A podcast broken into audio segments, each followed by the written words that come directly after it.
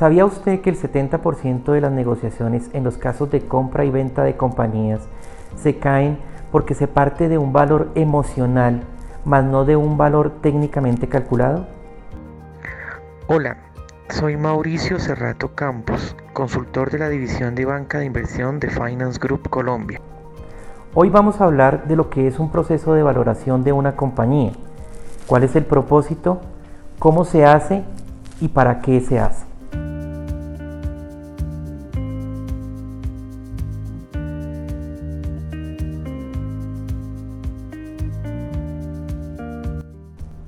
Pero ¿qué es valorar una compañía? Valorar una compañía es encontrar el posible precio que pueda tener esa compañía partiendo de unos supuestos debidamente sustentados y soportados. El propósito de valorar una compañía lo podemos ver desde dos puntos de vista. Uno, del vendedor de la compañía para mirar qué precio base de negociación puede tener o bien sea para medir la operación o los resultados que ha tenido en el transcurso del año y el otro, la otra cara que podemos ver es desde el punto de vista del comprador. ¿Para qué quiero comprar la empresa? ¿Para perdurar en el tiempo o para simplemente generar valor en esa compañía y venderlo a futuro?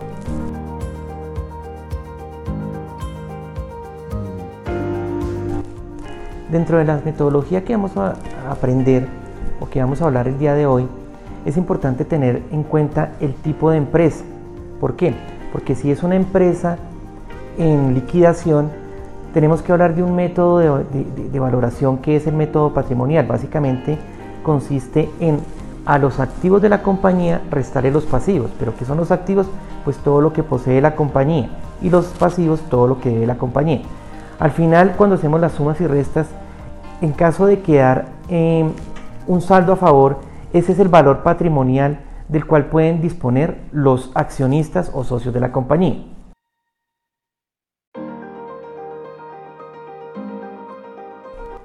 Otro es el caso de las compañías en operación, las cuales pueden tener una valoración por múltiplos o por una metodología que es flujo de caja libre descontado.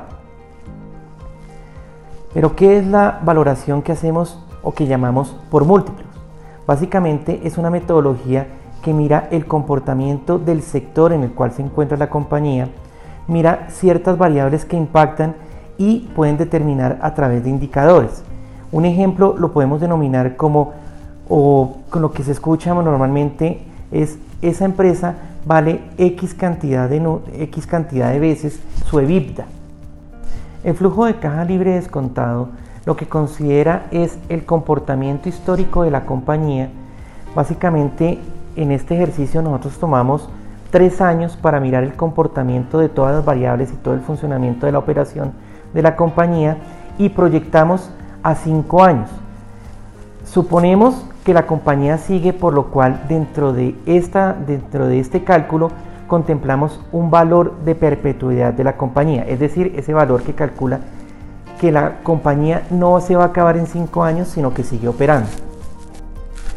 Una vez tengo esos flujos de caja traídos a valor presente, le sumo la caja inicial del periodo, le sumo el valor de los activos no productivos, pero ¿cuáles son esos valores? Ese valor de los activos no productivos básicamente son todos aquellos activos que no están inmersos dentro de la operación de la compañía Finalmente le resto las deudas que tenga la compañía y eso me da un valor estimado patrimonial que afectado por el número de acciones me da el valor estimado por acción.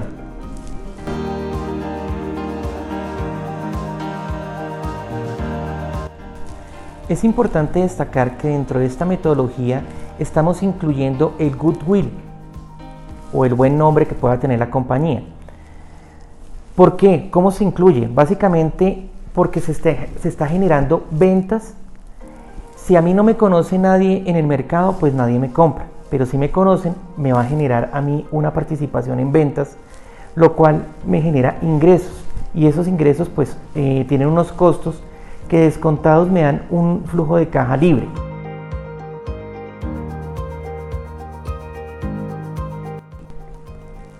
Es importante resaltar que la materia prima para la elaboración de esta metodología se basa en los números, en las estadísticas, en el comportamiento histórico de la compañía, básicamente que lo vemos traducido en la información contable.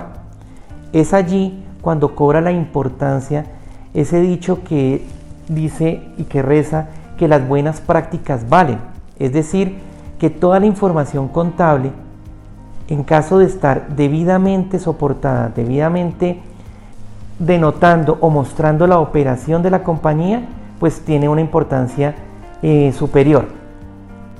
Aquí quiero detenerme un poquito y pensar en qué implicaciones tiene una empresa o qué implicaciones tiene para una empresa que no lleva una adecuada contabilidad.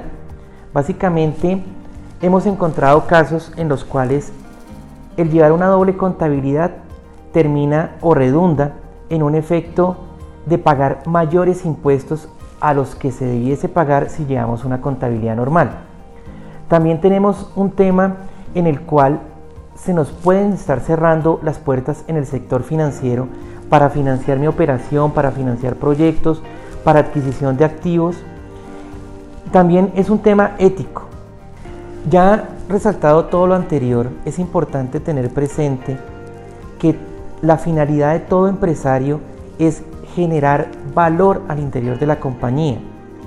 Es hacer las cosas bien, de una manera transparente, tener una adecuada estructura financiera.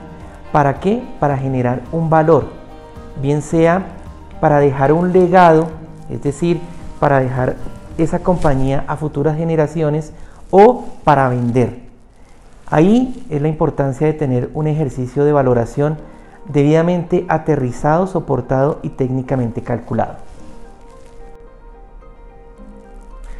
Soy Mauricio Cerrato, economista especializado en toda la parte financiera.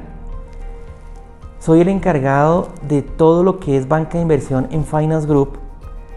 Estamos dispuestos y prestos para ayudarle a generar valor al interior de su compañía, a mejorar los procesos, a planificar y poder concretar esas metas que usted tiene como empresario, como accionista o como persona natural.